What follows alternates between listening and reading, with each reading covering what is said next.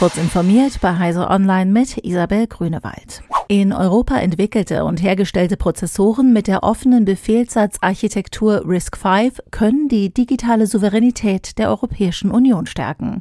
Daher will die EU der Entwicklung von RISC-V-Chips mit einer neuen Förderrunde auf die Sprünge helfen.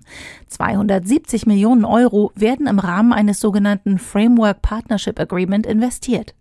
Das Ziel ist es, Prozessoren und Rechenbeschleuniger aller Art zu entwerfen, die zunächst in Supercomputern landen, sich später womöglich aber auch zur Verwendung in Servern und Rechenzentren eignen. Anders als bei sonstigen Förderprojekten verteilt die EU das Geld nicht nach dem Gießkannenprinzip. Stattdessen soll bis zum 4. April 2023 eine einzige Bewerbung herausgepickt werden, die die komplette Förderung erhält. Das bezuschusste Unternehmen sollte jedoch mit anderen Firmen zusammenarbeiten, um die Anforderungen zu erfüllen. Die Kaufprämie für Elektroautos wurde 2022 reichlich in Anspruch genommen. Nach vorläufigen Zahlen flossen rund 3,2 Milliarden Euro für rund 640.000 elektrifizierte Fahrzeuge, wie das zuständige Bundesamt für Wirtschaft und Ausfuhrkontrolle berichtete.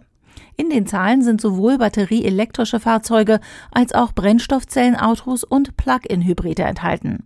Im kommenden Jahr werden die finanziellen Anreize zurückgeschnitten. Plug-in-Hybride bekommen keine Kaufunterstützung mehr. Für Elektroautos sinkt der Satz. In einem Tweet kündigte Elon Musk in der Nacht zum Mittwoch an, als Twitter-Chef zurückzutreten, sobald er jemanden gefunden hat, der blöd genug ist, den Job zu übernehmen. Er selbst werde dann nur noch die Software- und Serverteams führen. Musk hatte den Spitzenposten im Zuge seines rund 44 Milliarden Dollar schweren Kaufs des Konzerns für rund sieben Wochen übernommen. Seitdem ist seine Amtszeit von Chaos und Kontroversen geprägt, während Tesla-Investoren über eine Vernachlässigung des an der Börse strauchelnden E-Autobauers klagen. Ein Forschungsteam aus den USA hat ein Konzept entwickelt, um die Besiedlung von Asteroiden zu ermöglichen, wie sie bislang nur in Science Fiction möglich ist. Denn während die Himmelskörper dort oft einfach in Rotation versetzt werden, um die nötige Schwerkraft für die Besiedlung zu liefern, würden sie das in der Realität nicht überstehen, weil sie dafür nicht fest genug sind. Genau hier setzt das Konzept der Forschenden an. Es sieht vor, den zu besiedelnden Asteroiden in eine Art Netz zu hüllen. Wenn der dann in Drehung versetzt wird, werden die Bestandteile nach außen gedrückt und spannen eine Art Ring auf.